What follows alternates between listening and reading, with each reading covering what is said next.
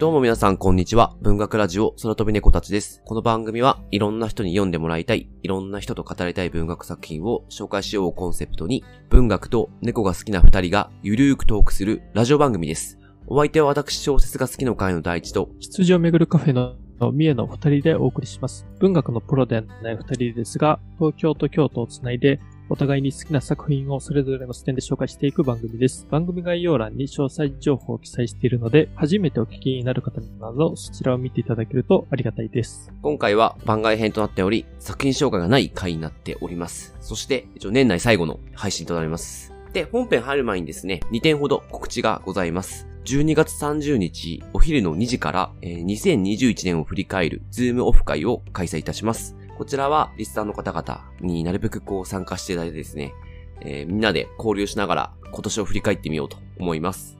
えー内容としては、えー公開収録があり、参加者同士が、まあ、なかなか他で海外文学の話とか、まあ、文学の話、本の話、することがないと思うので、まあ、そういう話をしてもらう時間を設けたり、あと、えー来年の我々のこの文学ラジオで紹介する本を一冊、まあ、選んでいただけるような企画もご用意してますので、ぜひ、ふるってご参加いただければと思います。ね、なんか抽選でその場で一冊を選ぶので、ちょっと、うん我々も、ねなんかあの、どうなるのかと。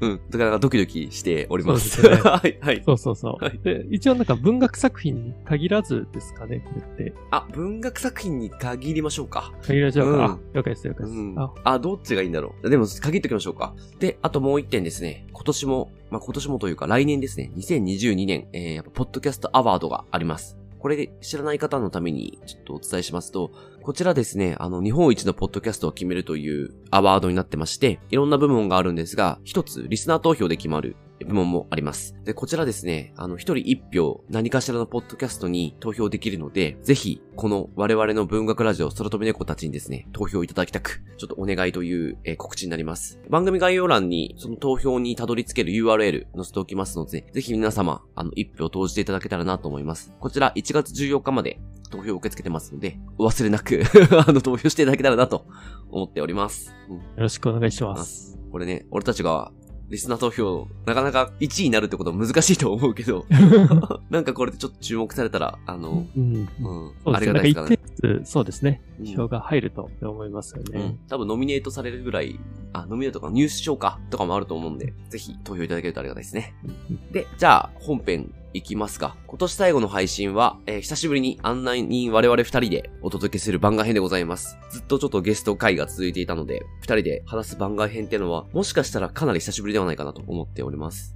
で、テーマは2021年を振り返るというシンプルなものになっております。じゃあ、まずは我々が今年1年間紹介してきたまあ、エピソードをちょっと振り返りたいなと思ってるんですけれども、一応、まあ、番外編がいくつかあったんで、あれなんですが、作品紹介としては、38回 ?39 回か。39回やってきて、蛇の言葉を話した男が、前編後編で分かれちゃってるんで、え37冊と1本の映画を紹介してきました。今回、まあ、ざっくり私の印象なんですけど、SF が多かったですね。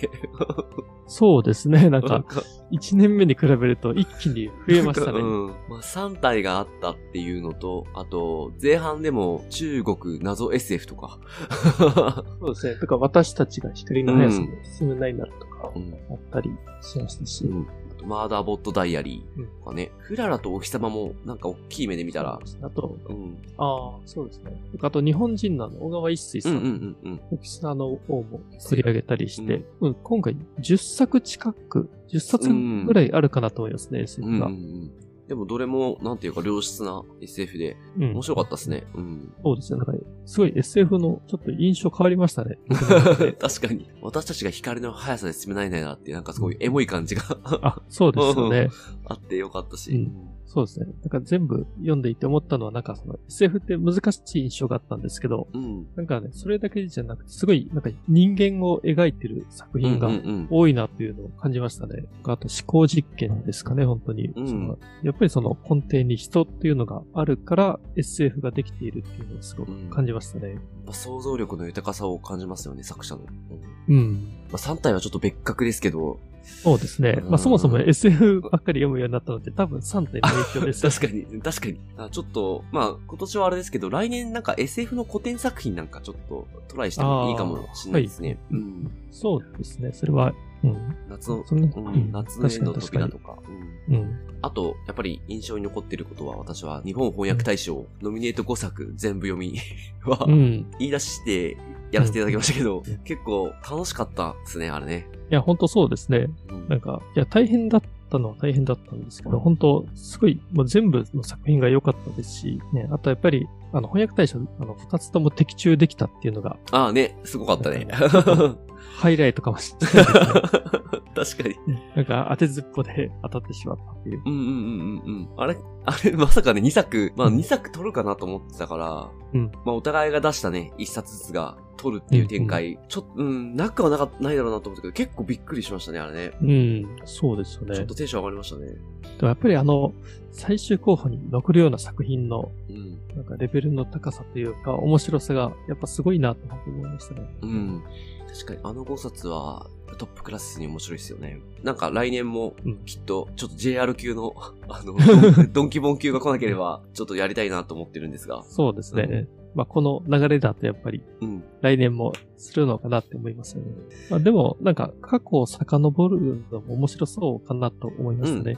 確かに。うんなん。か過去の、そうですね、最終候補に残っている作品とかを。うんうんうんちなみにこれこの間、日本翻訳大賞の、あの、授賞式、うんあの、6回7回合同のやつ、私、えっと、リアルイベントのやつですね。あ、行ってき、いうん、うん行ってきたんですけど、我々がもう紹介したの去年か、なっちゃうけど、アカシアは花咲く、はいはいはい。なんだけど、加藤有子さん、翻訳した加藤有子さんの、うん。あの、朗読が、まあ、あの、加藤有子さん今アメリカにいらっしゃるんで、録画したものが届いてまして、ちょっとやっぱり、アカシア花咲く、朗読で聞くと結構やっぱいいなってあ、そうなんですね。うん。グッときちちゃいましたね。あと、細井直子さんが失われたいくつかのものの目録うんも朗読されてましたし、もちろん、あの、えっ、と、精神病理学か。うん。もう、サリバンの、えーやつも朗読あったんですけど、なぜかマーダーボットダイアリーの朗読はうんうん、来年発売予定の、あの、新作の、あ今、えー今翻訳中の新作の多分冒頭部分かなを朗読してくれるっていう、ちょっと熱い、あの、回で面白かったですね。うん。えー翻訳される方々。うん。うん貴重ですね。多分ね、そこの場にいた人しか フライングでね、聞けないですよね。あ、いいですね、それ。絶賛翻訳中だって言って言ってました。中原直也さん。あ、そうう。ん。なんか冒頭だけだとどんな話になりそうとかっていうのはあ、もうなんか、分かったりするんですか？もう、あの、メメーサーがピンチなんだなっての分かりました。あ、だから結構じゃあ毎度の展開だ。ワイド展開やなと。で、あと、全然あれなんですけど、東京小説読書会の浦野さん、ゲストにも来ていただいた浦野さんなんですけど、来年、あの、このノミネート作品全部読むなら、私も参加したいって言ってました。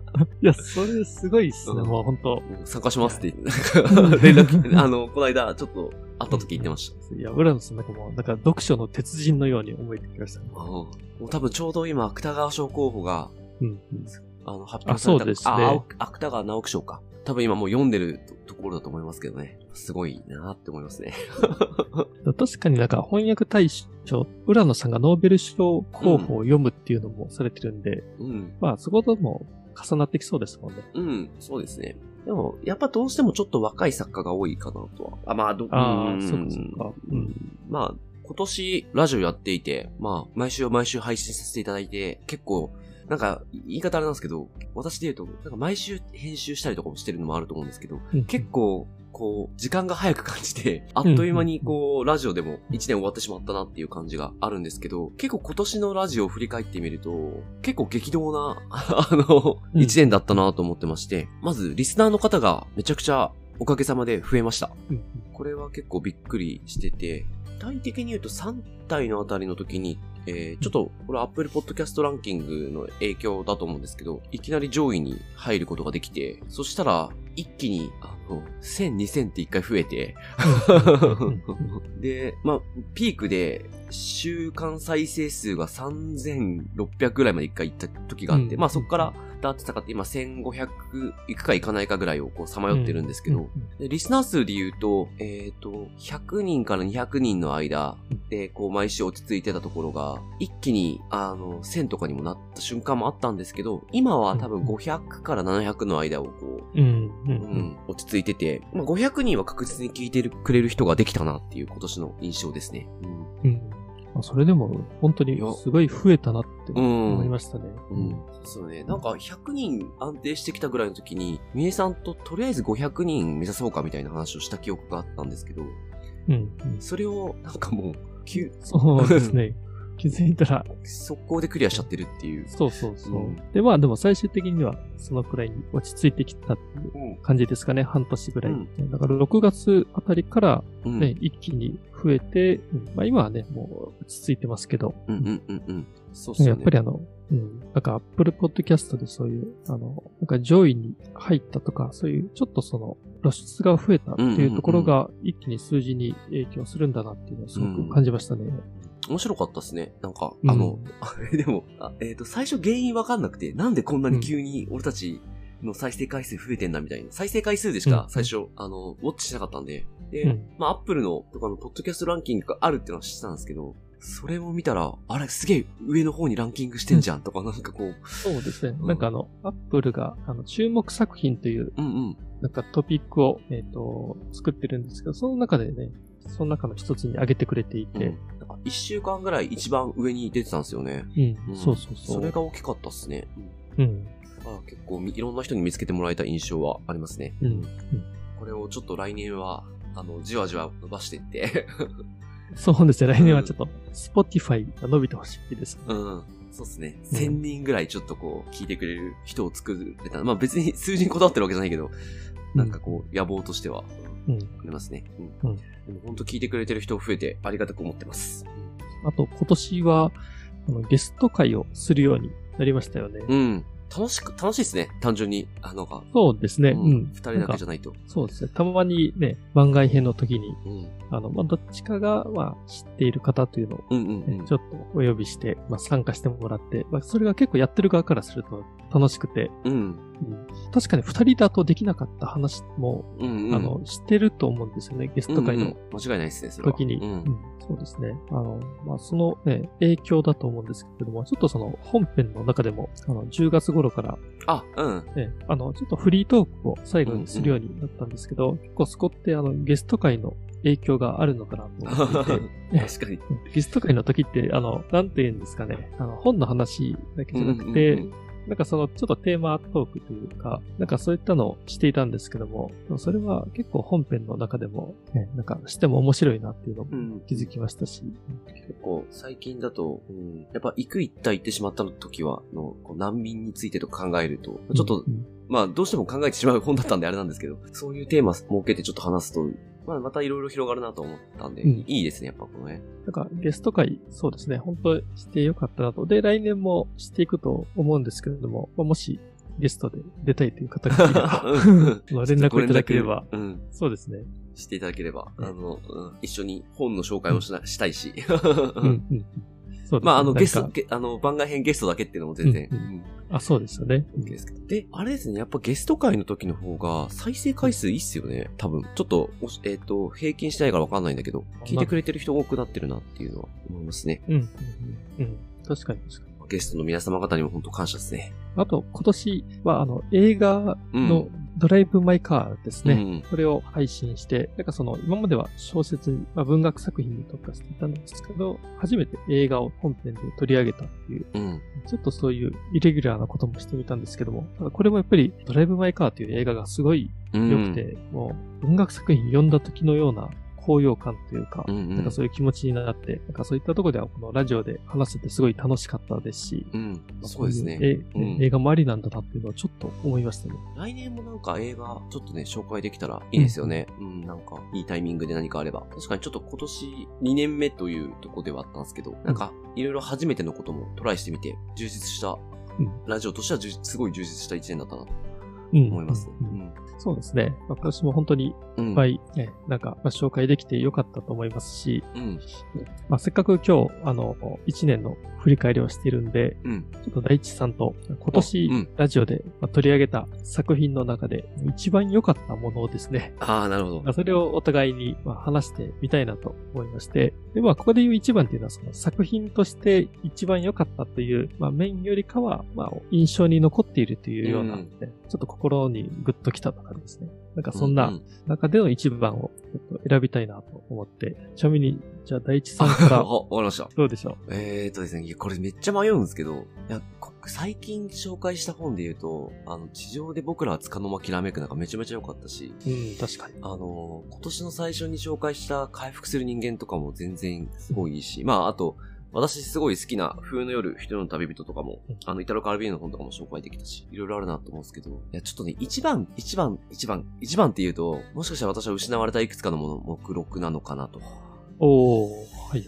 まあ、これは、まず、日本翻訳大賞に入らなかったら多分紹介、私は去年もうすでに読んでたんで、うんでもこれラジオで紹介するのめっちゃ難しいなと思ったんで、絶対紹介はしないだろうなって思ってたけれども、うんノミネートが入ってきて、あ、よし、じゃあ紹介するかってなって、頑張って紹介 させていただきましたけど。まあ、で、結果ね、あの、日本翻訳大賞を受賞したので、この作品はすごい良かったな、というか、印象深い作品に今年もなったなと思ってます。うん、かなというところですね。確かに読むのすごい難しいかったんですけど、うんねでも本当にいいこと書いてましたしね。うん。やっぱりなんかね、この、その、亡くなってしまったものの記録を留めておきたいっていう、うん、う。うんん。なんかその思いが形になってるうん文章で、なんかすご、すごいっすよね。すごかったですね。ううんん。他で言うと、すごかったなっていうものは、まあ、行く一体行ってしまったっていうところと、うんうんあとね、印象に残ってるのは結構ね、パッと出てくるのは、私は結構忘却についての一般論は、あ、そうなんああ、あれ結構、なんか、感覚的にも結構不思議だったし、うん。なんか重い話なのに重さがあんま出てこないし、あのポップさなんだろうってのは結構残ってますね。うん、うん、そんな感じですかね。もし3冊選ぶって言われたらこの3作かなって感じですかね。おー、なるほど。うん。まあちょっと SF を除外した感じはあるんですけど。あの、それは、わかります。めめっちゃわかりますね。うんみえさんどうですか？みえさんのトップ1は。まあこれ、めっちゃ迷いましたね。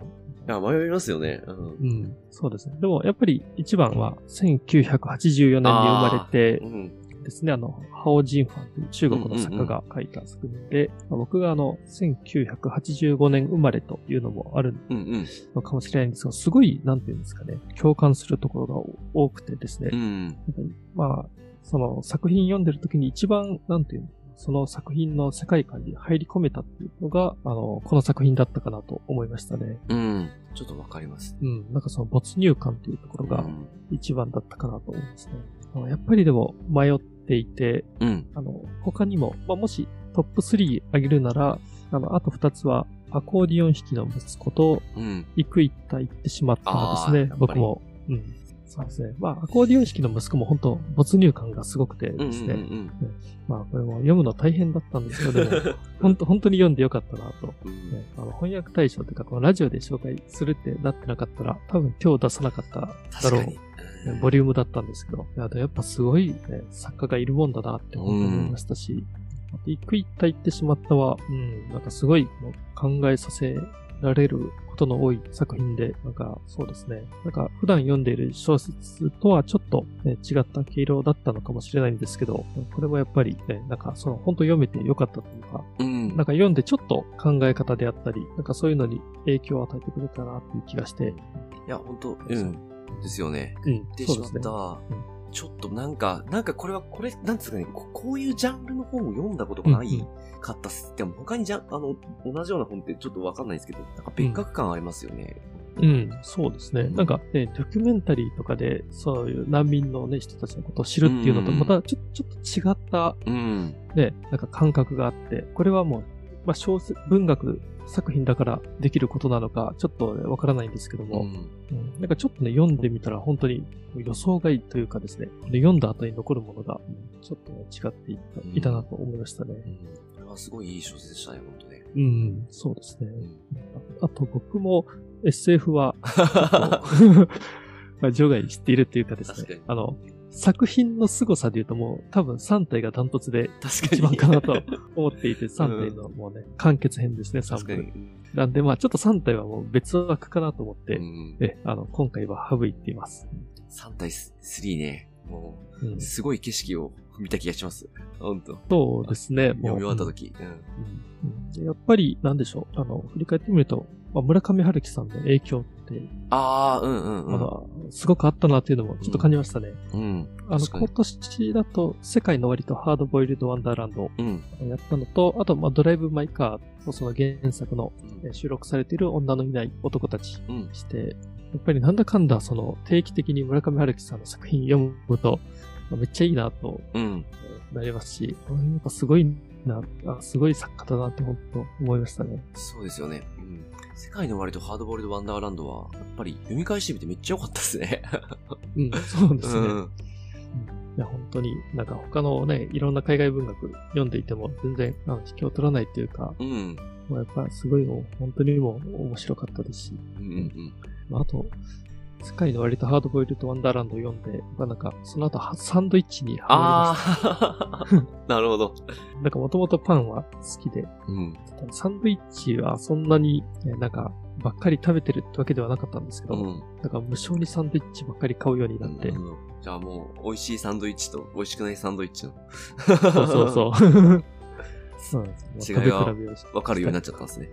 そうです、そうです。まあ、そんな感じで、今年もたくさん紹介してきたんで、来年も同じように紹介していきたいなと思ってますので、よろしくお願いします。うん、そうですね。うんで、ちょっとここから話を変えてみると、えっ、と、まあ、ラジオ以外で、ちょっとどんな1年だったのかなって話をちょっとしてみたいんですけど、2021年、なんか、まあ、これ収録段階12月19なんで、まだちょっと終わるって感覚がまだちょっとあんまないんですが、今年思ったよりも本が読めなかった印象なんですよね。まあ、ラジオでめっちゃ、うん読んできてはいるつもりなんですけど、うんうん去年はもっとそれ以外も読んでて、まあコロナで結構外出れなかった時間っていうのが、今年はちょっとやっぱり去年よりは減ったかなと思っている。うんのと、うん、まあ仕事もあるのかな？仕事の忙しさなんかもあるんだと思うんですけど、もっといろいろ読みたかったなと思って、今、振り返ってみると、あれあれも読んでない、これも読んでないみたいなのが出てくるんですよね。うんまあちょっとそういう意味では悔しい一年だったなと。うんな、なっちゃいそうだなと思ってます。まだあと10日間ぐらいあるんで。あの、僕も、なんかね、近いかもしれないですね。結構、なんか仕事とかいろいろバタバタしていて、うん、自分の中ではもう5月のゴールデンウィークぐらいから、うん。なんか気づいたらいつの間にか年末になっていた印象で、6ヶ月ぐらい飛んで。6ヶ月ぐらい、なんかな何してたんだろうって、なんかね、本当に思ってしまって、まあ、うん。本全然読めなかったですね、なんか、うん。ラジオ以外のところだと、なんかね、そう、自分に余裕がなかったなっていうのをあ感じていて、ねちょっとそう本当、今でも覚えてるんですけど、あの、今年の初めかな、あの、この2021年の抱あ。負を、うんうんうんあの、語って、ね、確か、なんかいろんなジャンルを読むとかですね、なんかそんなことを言っていた気がするんですけど、うん。うん。間違ってたら申し訳ないんですけど、ね、もう全く何一つ実行できていなくてですね、なんかね、抱負はあんまり語ってはいけないなって、この年末に思いましたね。確かに。私も、あの、後回しをしない読書をするって言ったと思うんですけど。また後回しにしてしまった。いいですね。うん、なんか年明けの意識高い抱負を、本当ね、最初の最初だけでしたねう。ーん。イタロ・カルビーノ全然読んでねえもんな、今年な。ああ、そすごい読みたいなと思ってるんですけど。まあ、僕はちょっとね、ちょっとバタバタしていたなっていうので、まあ、僕は本当なんか悔しい一年だったなと思っていて、うん。うんまあ、もうちょっとなんか余裕持って、ねまあ、本読むにしても何かするにしてもうん。できるようになりたいなというふうには思いましたね。確かに。まあでも、いい本は読めたなとは思ってはいます。うん。そうですね。うん。それは確かに。あと、私はあれかな。ノーベル文学賞を見守る会っていう、ちょっとあ会に。あの、うん。まあ巻き込まれて、巻き込まれてというか、参加して、まあそれも面白かったし、うん。うん。ちょっとやっぱり、なんか活動の幅がちょっとずつ広がっていった感じはあるかもしれないですね。あの、うん。うん。今、まあちょっとど、いつまでやらせてもらえるかわかんないですけど、神保町にある三尾の洋さんっていううん。本屋さんでもうん。棚作って置かせてもらってるし、うん。うんうんうん。まあそういうこともちょっとずつ、これからも増やしていけたらなとは思ってますね。まあ僕も本の話ができるカフェっていうのを、うんうん。まあコンセプトで日曜日だけやっているんですけど、そうですね。なんかそこも、なんかもうちょっと本の話をするにしても、ちょっとテーマ性を持って、うん。あの、ちょっとその、ね、あの、形を変えてやってみようかなというのをうんうんまた今年思ったりしたので、まあ、それで何かちょっと変化をつけていくと、まあ面白くやっていけるのかなとは思いましたしうん。う、ん。まあ、あとは今年やっていたことだと、ガルシア・マルケスの100年の孤独の、えっと読書会に、あの、参加者として、あの、参加していたんですけども、ねねこれはあの、連続読書会という形で、あの、半年間ですね、うん6月から12月まで、まあ、月に1回、もう6分割して読んでいったんですけども、え結構ね、なんかそういうのも楽しかったりしたうんので、うんうん。ちょっとそれ参加したかったんだけど、ちょっと、乗り遅れた感もあり。う。うんん、そうですね。これ一回乗り遅れるともうね、挽回するのが大変な。2ヶ月分っていうかまあ、あれか、2分割分読まなきゃいけないわけですよね。そうだ。そうですね。ちょっとね、ね、毎月、ね、開催日の本当前はね、なんとか頑張って読んだっていう。うんうんうん。うんそうでそこでちょっと思ったのは、ガルシア・マルケスの文章がすごいっていうかですね。あなんあ。か現代の、まあ、いろんな作家の作品読んでますけど、やっぱりその力技というか、うん。そんなこともありにしてしまうんだというような、なんかそんな文章が書けるのがガルシア・マルケスかなと。思って、もう本当に力技っていうか力強さというか、なんかそれがすごいなっていうのを思いましたね。うん。なるほど。いいっすね。100年の孤独、私読んでますけど、結構内容がもう、ほぼの、なんか頭の中に残ってないような状況になってきてる。だいぶ、大学生の時読んだんだっけな。ちょっと記憶が、定かじゃないけど僕もね、全然そうそう。残んないですね、本当なんか、多分、まだそんなに読む力がない時に読んだ記憶があります。あ、なるほど。僕も今回ね、10年ぶりぐらいに再読したんですけど、あの、再読してもやっぱりもう忘れますね。なんか読んだそばから、ああ、も、そうなんかどういう、なんかその細部を思い出せないっていうか、んほんとざっくり、ほんとき印象的なところしかうんうん。記憶に残らなくて、まあね、ガルシア・マルケス、あえ、まあ、あえてかもしれないんですけどね、そういう、うん。ね、なんかもう本当に情報を散りばめて、なかなか記憶に残りづらいような書き方をしてるのかもしれないなと思いましたね。ちょっと私も100年の孤独、どっか読み返したいなと思ってるんで、ちょっと頑張ってみます。じゃあちょっと今日、だらっとした回になってきちゃってますけど、うん。まあこんなところで今年いろいろ紹介してきたなっていうのをちょっと振り返ってみました。うん。で、えー、っとですね、ちょっとお知らせがあります。えー、っとですね、来年の2022年1月23日なんですが、さっきちょっと出てきた神保町無用のようさんで、えっと、私とみえさんで、まあ、一日店長をします。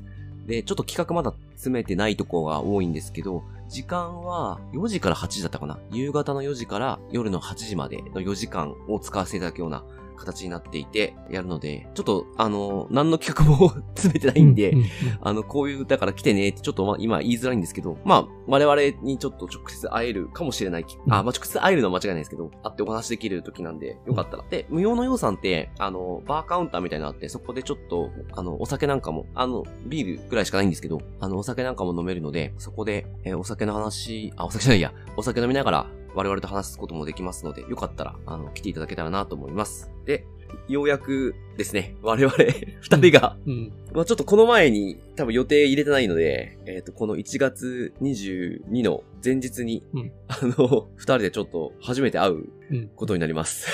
そうそうそう。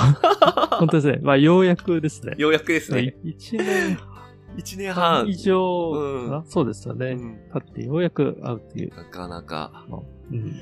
ちょっときどう、どう、緊張しないのかするのかもわかんないですね、もうね。いや、そうですね。なんかもう、ね、なんかあったから、特に何かっていうのもないかもしれないですね、うん。本当。まあ、1月23日の、まあ、1日店長してるときは、ね、なんか2人揃ってっていうのが、うん。そういう機会があって、初めてっていうことですね。うん。本ですね。で、まあ、そういう貴重な瞬間で、なので、あの、ぜひ来ていただけたらなと思います。で、特に入場料とかかからないはず、あの、お店にいるだけなんで、かからないので、あの、気軽に来てもらえたらなと思ってます。うんじゃあ、そんなところで告知もあり、来年もいろいろ頑張ってきますので、よろしくお願いします。お会いできる方は、この配信が、えー27かなだと思うので、えー30日に会えたら会いましょう。じゃあ、次回予告して終わりたいと思います。次回はですね、来年、まあ2022年一番最初の配信は、告知している12月30日のオンラインイベントでの、まあ、公開収録した内容に、まあ、何かしらちょっとプラスしてお届けしようかなと思っております。なので、あんまり年始感が出ないかなと思っております。年始感は多分その次の回から出るんじゃないかなと思ってます。で、しばらく年始は、ちょっと作品紹介はお休みしつつ、ちょっと企画ものをやっていきますので、よろしくお願いいたします。じゃあ、番組の感想やリクエスト、またこのラジオを聞いて紹介された本を読みました、読み返しましたでございましたら、ハッシュタグ空飛び猫たちをつけて教えていただけると大変嬉しいです。Twitter やインスタの DM や投稿などでお待ちしております。メッセージ本も番組情報欄に載せておりますので、えー積極的に拡散、共有してあげると助かります。では、良いお年を。ありがとうございました。来年もよろしくお願いします。